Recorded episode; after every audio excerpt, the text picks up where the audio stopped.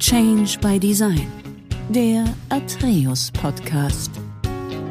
Herzlich willkommen zu der heutigen Podcast-Serie Change by Design, die Praxisperspektive. Was müssen wir verändern, um zukünftig gerade die wichtigen und komplexen Infrastruktur- und Großprojektvorhaben deutlich erfolgreicher zu gestalten? Mein Name ist Uwe Germann und ich bin Mitglied im Executive Board von Atreus. In dieser heutigen Ausgabe spreche ich mit Herrn Dr. Lorenz Müller, der uns aus einer, wie ich meine, entscheidenden Perspektive für das Gelingen von erfolgreichen Projekten berichten wird. Bevor wir damit starten, möchte ich Herrn Dr. Lorenz Müller kurz vorstellen. Lorenz Müller ist Leiter des Geschäftsbereiches DC Onshore bei 50 Hertz, dem Errichter und Betreiber des Stromübertragungsnetzes im Nordosten Deutschlands. Verantwortlich für die großen Gleichstromverbindungen, mit denen Strom aus erneuerbaren Energien über weite Entfernung dorthin gebracht werden, wo er gebraucht wird. Lorenz, ich freue mich sehr, dass wir heute in dem Podcast zusammenkommen und dass wir uns über komplexe Projektvorhaben und deren Erfolgsfaktoren unterhalten. Ja, ich freue mich ebenfalls, äh, Uwe. Vielen Dank für die Einladung und ja, lass es uns angehen. Ja, sehr gerne.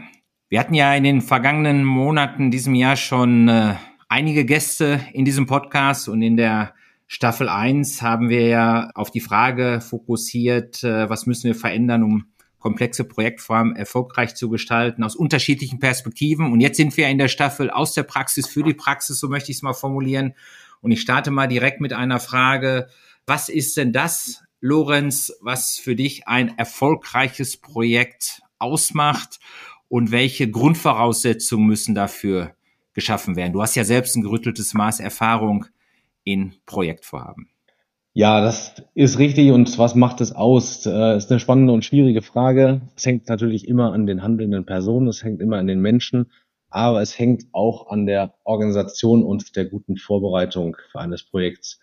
Das heißt, ein Großprojekt zeichnet sich ja dadurch aus, dass sehr viele Menschen involviert sind, dass oft auch der Überblick über das Gesamtvorhaben nicht bei jedem automatisch gegeben ist, sondern immer hergestellt werden muss. Das heißt, man muss vermeiden, dass es zu Silos kommt innerhalb eines Projekts, dass Teilprojekte für sich arbeiten, aber nicht ausreichend verknüpft sind mit anderen Projekten und Teilprojekten innerhalb des Gesamtprojekts.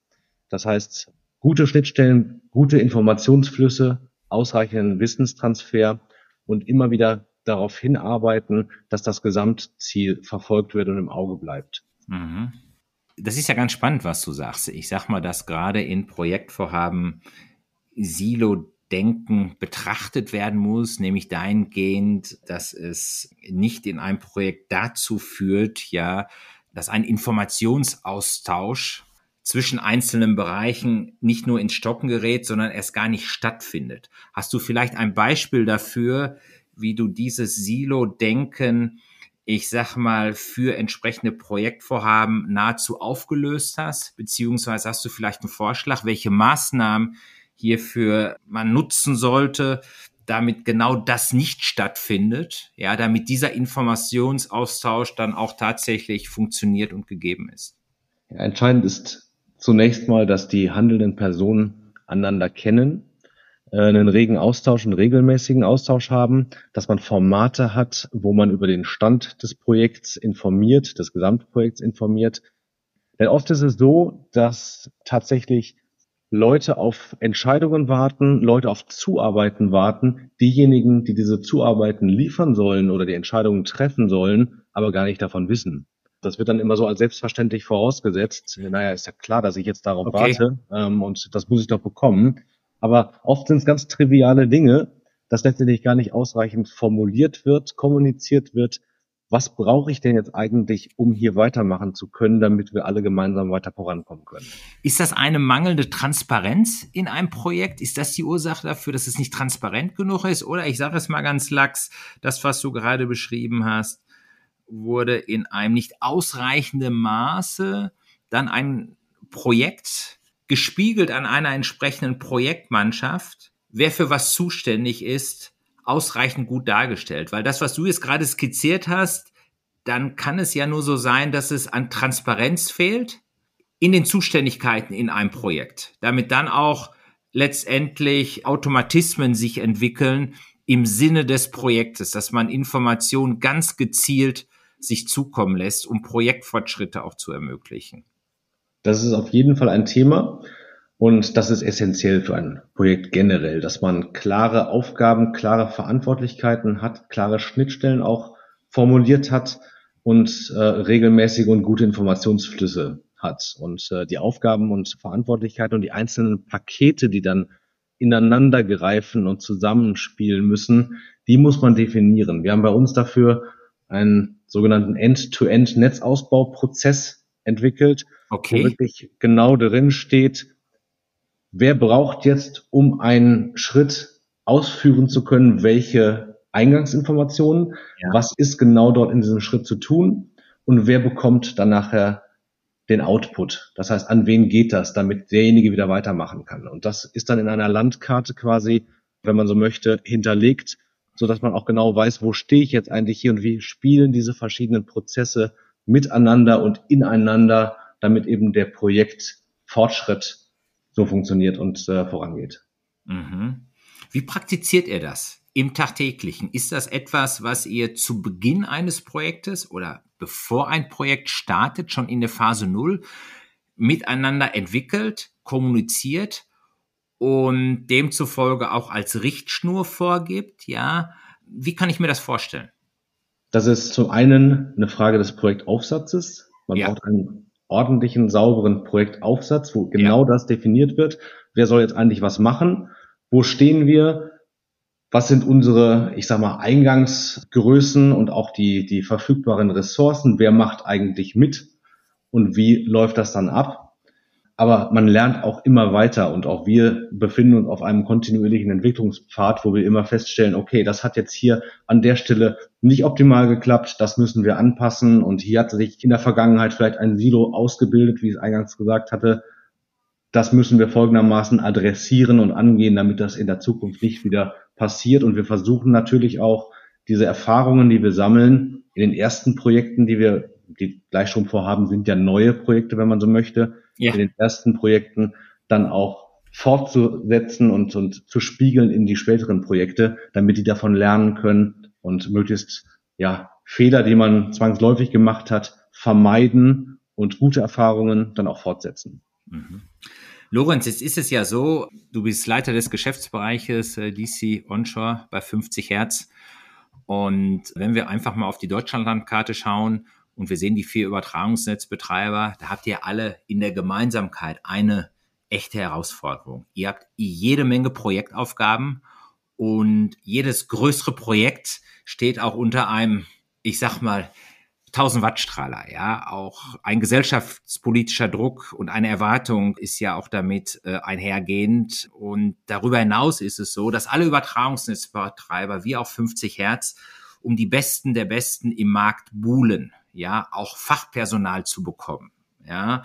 Und das hat natürlich für entsprechende Projektvorhaben eine, eine zusätzliche Herausforderung. Das heißt, ihr arbeitet ja auch mit entsprechenden Partnern in solchen Projekten zusammen. Das erhöht auch nochmal ein Stück weit die Komplexität. In der Projektsteuerung gibt es in diesem Umfeld, was ich gerade grob skizziert habe, Besonderheiten, wo du sagst, hey, das ist eine echte Herausforderung und ich kann den einen oder anderen Hinweis geben, wie wir als 50 Hertz damit umgehen? Da gibt's, äh, das ist ja eine ganze Reihe von Fragestellungen, da gibt's eine ganze Reihe von Herausforderungen. Ja, ja definitives Ja.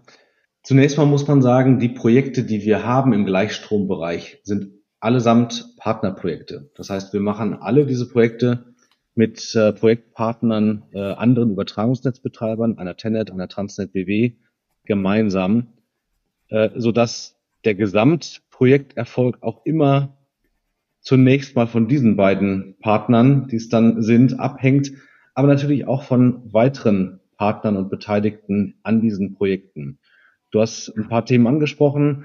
Wir machen das auch äh, natürlich alles nicht äh, ausschließlich allein, sondern wir arbeiten da mit dem Markt zusammen. Wir brauchen Lieferanten, wir brauchen Lieferanten für die Kabel, für die Konverter, äh, wir brauchen Dienstleister, die Trassierung für uns machen, Umweltplanung, die Baufirmen, äh, die dann Tiefbau machen, Bohrmaßnahmen äh, durchführen, etc. pp. Das sind also eine große Anzahl von Partnern, die alle zum Erfolg des Projektes beitragen. Und das muss man hinbekommen, dass sich auch alle für den Erfolg des Projektes einsetzen und diesen Erfolg dann gemeinsam anstreben. Das heißt, es ist eine Mindset-Frage, eine Zusammenarbeitsfrage. Und was ich tatsächlich immer versuche rüberzubringen, auch in meine Mannschaft rüberzubringen, ist, wir werden alle nur gemeinsam erfolgreich sein. Es bringt auch nichts, wenn man nachher sagt, an mir hat es nicht gelegen, dass es nicht geklappt hat. Es waren die anderen. Denn am Ende stehen wir alle in der Verantwortung, dass wir diese Vorhaben, um die Energiewende umzusetzen, erfolgreich umsetzen und erfolgreich realisieren. Und das geht nur gemeinsam. Und das ist auch ein Spiel dann mit den, äh, Spiel ist äh, falsch gesagt, ein, ein Zusammenspiel äh, ist richtiger gesagt mit den äh, Behörden, den Genehmigungsbehörden zum Beispiel. Ja. Auch da ist es ganz wichtig, dass es nachher nicht darum geht, wer ist schuld oder dass man versucht, aus der Verantwortung zu kommen, sondern dass man eben gemeinsam nach den besten Lösungen sucht und sagt, okay, was können wir hier tun, um gemeinsam auf Herausforderungen zu reagieren, die es immer gibt. Und egal von welcher Seite, ob die jetzt von dem Lieferanten kommen, ob die von uns als Übertragungsnetzbetreiber kommen, ob die von der Behörde kommen, von wem auch immer, dass wir dort gemeinsam eine gute Lösung finden. Du sprichst sehr, sehr viel von gemeinsam und auch gemeinsames Verständnis. Das ist sehr eingängig und auch für mich sehr, sehr gut nachvollziehbar und es reflektiert auch ein Stück weit das, was viele andere Teilnehmer in diesem Podcast zum Thema Großprojekte schon deutlich aufgezeigt haben. Für mich stellt sich in dem Zusammenhang immer wieder die Frage, in dem Fall aus deiner Perspektive, ist dieses Selbstverständnis, ja, dass man nur gemeinsam zum Erfolg kommt, dass man auf Augenhöhe miteinander agiert, partnerschaftlich. Ist das etwas, wo du aus deiner Rolle heraus als Leiter für diesen Geschäftsbereich, ja, tagtäglich dran arbeiten musst oder sagst du, hey Uwe, das ist schon eine Kultur, das ist schon ein Selbstverständnis, das ist uns zu eigen. Ja, das hat sich in den letzten Jahren so entwickelt. Das ist eine Grundvoraussetzung. Das praktizieren wir so. Ja, oder sagst du, hey, das ist noch nicht so der Fall, sondern ähm, da gibt es so verschiedene Themen. Da arbeite ich tagtäglich dran. Wie ist so der Reifegrad im Projekt aus deiner Sicht, aus eurer Perspektive? Da arbeiten wir kontinuierlich dran. Das, das ist auch ein Prozess. Und das wäre jetzt falsch, wenn ich behaupten würde, ja, es ist bei uns alles schon äh, eine Selbstverständlichkeit. Mhm. Nein, das ist auch bei uns eine Entwicklung. Und das Umfeld hat sich auch verändert. Auch das muss man klar so sehen. Wie hat sich das Umfeld verändert? Was das Umfeld verändert? hat sich insofern verändert, als dass es früher ein paar wenige Projekte gab und einen relativ großen Markt, der diese Projekte ja, ich sag mal, umgesetzt hat ja. und äh, für die Projekte verfügbar war. Heute hat sich die Situation komplett umgedreht. Wir haben eine Vielzahl von Projekten und es werden ja immer mehr. Und der Markt ist aber nicht in dem Umfang gewachsen. Das heißt, äh, die Knappheiten am Markt sind viel stärker geworden. Wie geht ihr damit um, Lorenz? Das ist ja eine ganz, ganz spannende Sache. Viel, viel mehr Projekte, knappere Ressourcen. Das würde ja salopp formuliert bedeuten, Prioritäten müssen knallhart gesetzt werden. Möglicherweise muss man auf die Projekte noch intensiver draufschauen. Was ist in Scope? Was ist out of Scope? das produziert ja extrem viel Stress, hätte ich fast gesagt. Und man muss sich die Frage stellen, wie gehe ich damit um? Wie machst du das oder wie macht ihr das bei euch in der Organisation? Das ist ja schon ein sehr, sehr deutlicher Unterschied. Ich meine, du sagst das jetzt ganz ruhig und transportierst das auch ganz gelassen, aber ich stelle mir vor, im Tagtäglichen ist das ein echtes Brett, ein dickes Brett, was zu bohren gilt. Das ist auf jeden Fall ein dickes Brett und es betrifft ja alle Dimensionen. Das heißt, es betrifft zunächst mal die Ressource, ich nenne sie mal Mensch. Richtig. Das heißt, wir brauchen natürlich ganz viele Leute, die an diesen Projekten arbeiten können, die mit uns gemeinsam diese Projekte und bei uns in der Organisation zunächst mal diese Projekte angehen und umsetzen. So viele Leute gibt's gar nicht. Und genau dieselben Leute werden natürlich auch von anderen Firmen gesucht, ganz klar. Genau, genau. Das heißt, wir versuchen, unsere Prozesse effizienter zu machen, uns selbst zu optimieren. Das heißt, dass wir mit den verfügbaren Ressourcen noch besser umgehen, die noch stärker, noch besser und effizienter einsetzen können. Wir haben dazu bei uns eine Matrix-Organisation eingeführt mit einer klaren Fokussierung einerseits auf die Projektmanagement-Kapazitäten oder das Projektmanagement-Know-how. Die sind gebündelt in Geschäftsbereichen wie meinem.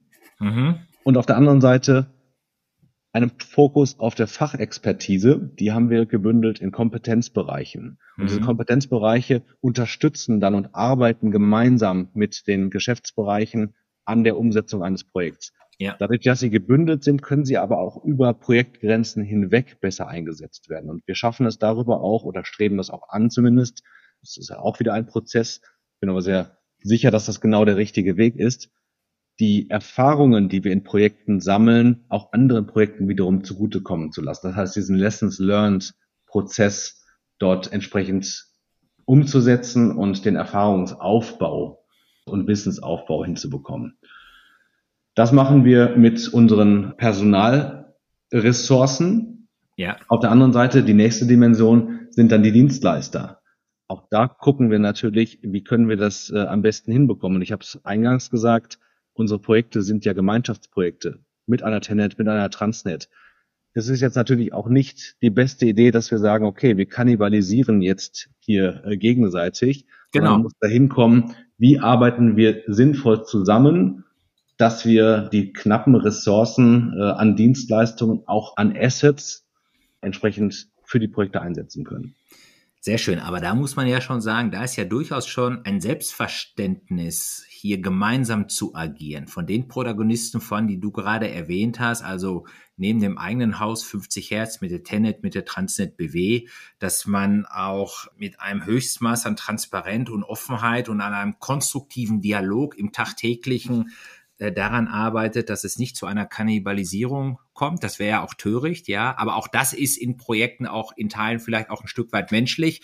Aber wenn man das dadurch auch rausfiltert, ja, dann ist das ja ganz, ganz wichtig. Und das macht ja auch Schule. Das strahlt ja auf die jeweiligen Mannschaften, wie man damit entsprechend umgeht ja, ist, äh, ist sehr gut verstanden. Du hast ja gerade gesagt, die Ressource Mensch ist ein knappes Gut. Es gilt es, äh, Prozesse zu optimieren. Dann über solche Kompetenzzentren bietet man ja auch Shared Services an, die dann für Richtig. verschiedene Projekte genutzt werden können, um einfach dieses knappe Gut über eine Prozessoptimierung besser verfügbar zu machen. Aber nichtsdestotrotz, Lorenz, das würde mich nochmal interessieren. Ich lasse da auch nicht locker.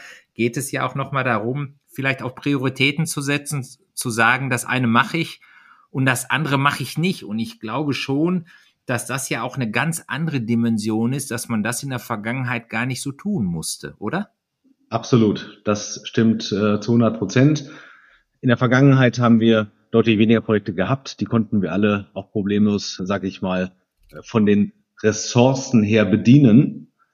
Das ist so nicht mehr möglich in der Zukunft. Das heißt, wir müssen viel stärker gucken, was machen wir wann und machen wir das Richtige zur richtigen Zeit und was kann vielleicht dann auch, ich sag mal, äh, zu einem späteren Zeitpunkt gemacht werden. Denn es gibt ja durchaus unterschiedliche Wichtigkeiten für Projekte. Manche Sachen, manche Projekte sind zwingend erforderlich, damit die Energiewende funktioniert. Absolut. Andere Projekte, wo wir sagen, okay, ähm, da mussten wir immer mal ran, aber das müssen wir vielleicht nicht dieses oder nächstes Jahr machen. Das können wir vielleicht auch erst übernächstes Jahr machen, damit wir eben genau mit unseren Ressourcen sinnvoll und effizient umgehen.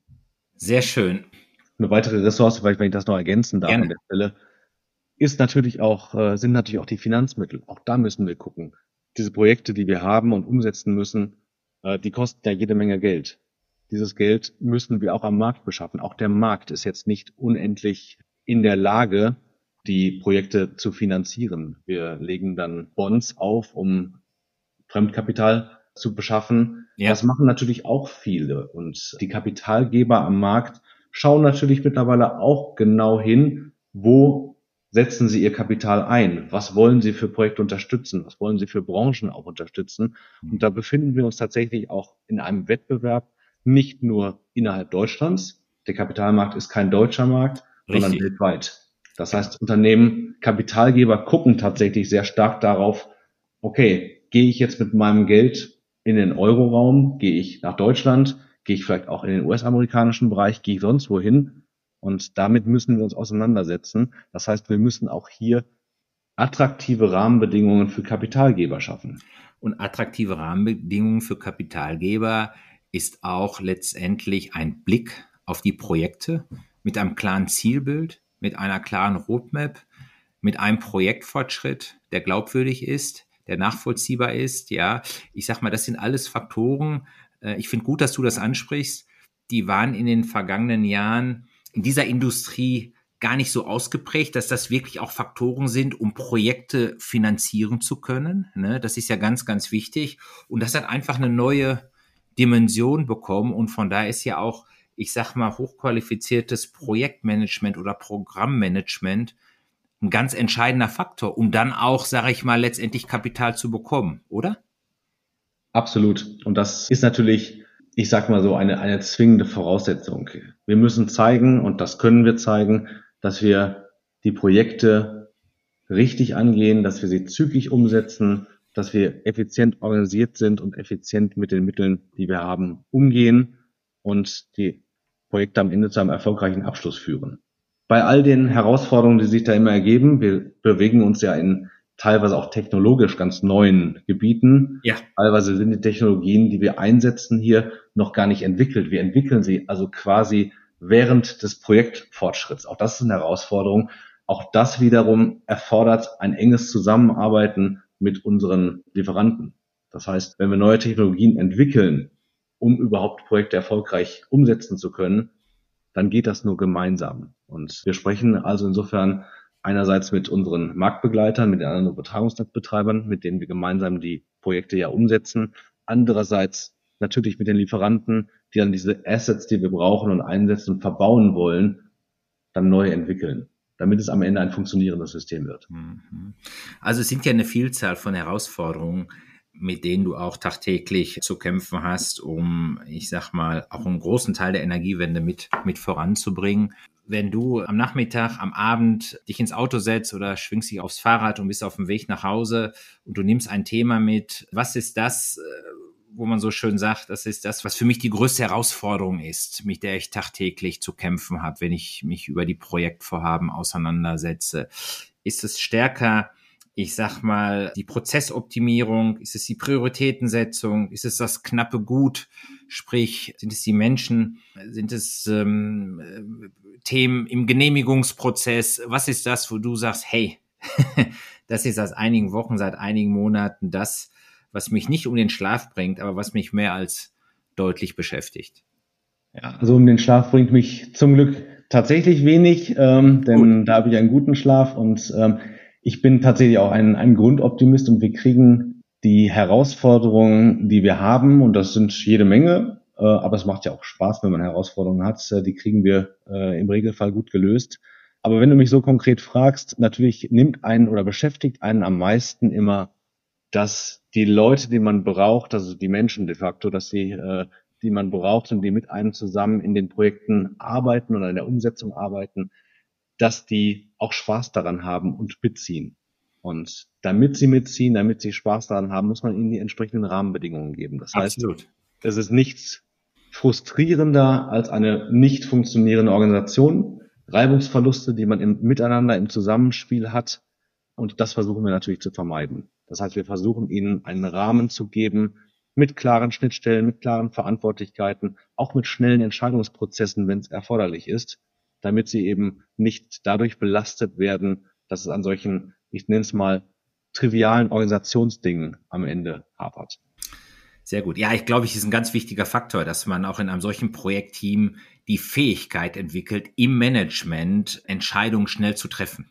Ja, weil gespielt an anderen Projektvorhaben ist das ein ganz wesentlicher Aspekt, der die Stimmung hochhält, der die Motivation hochhält in den Team.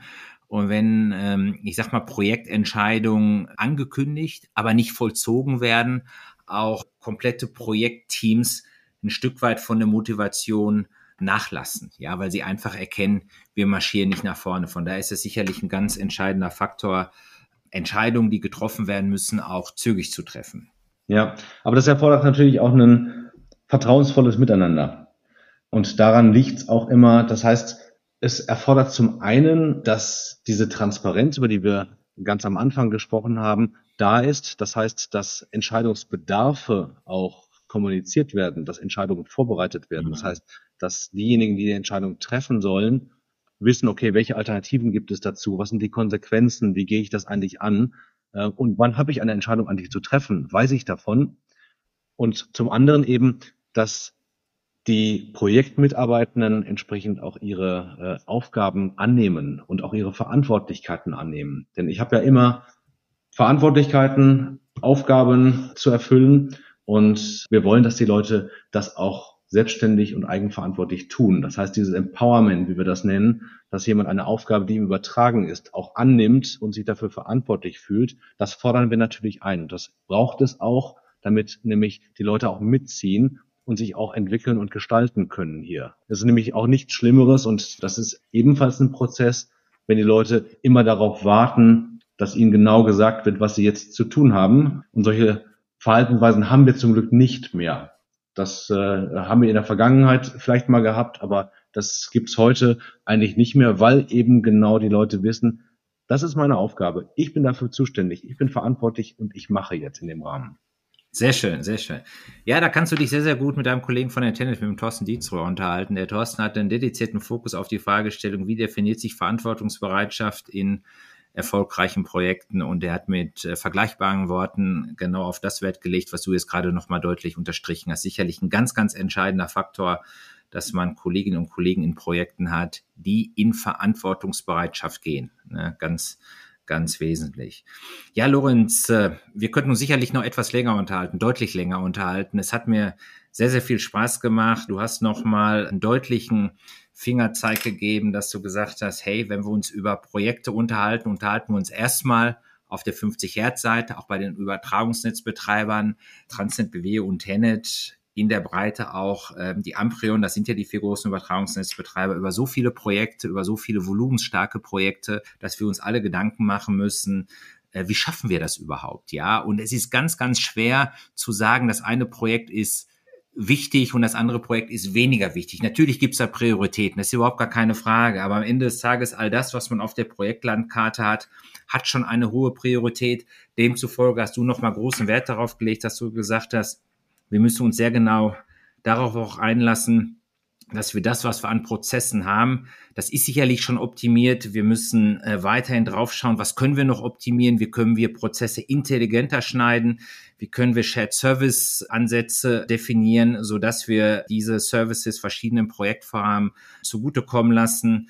Und äh, Prioritätensetzung ist natürlich auch damit einhergehend, das ist absolut unstrittig. Also es ist eigentlich ein permanentes Arbeiten daran, wie man das knappe Gut Ressource Mensch gezielt und intelligent einsetzen kann. Ganz, ganz herzlichen Dank dafür, Lorenz. Hat mir sehr viel Spaß gemacht, mit dir heute dieses Gespräch zu führen. Ich wünsche dir vor allen Dingen auch weiterhin viel Erfolg für deine Aufgabe als Leiter des Geschäftsbereiches DC Onshore bei 50 Hertz. Langweilig wird es dir nicht in den kommenden. Nein, das glaube ich nicht. Vielen Dank, lieber Uwe. Mir hat es auch sehr viel Spaß gemacht. Und ja, langweilig wird das äh, Geschäft ganz bestimmt nicht. Äh, wir haben da noch viel vor uns und viel zu tun, aber ich bin da sehr zuversichtlich.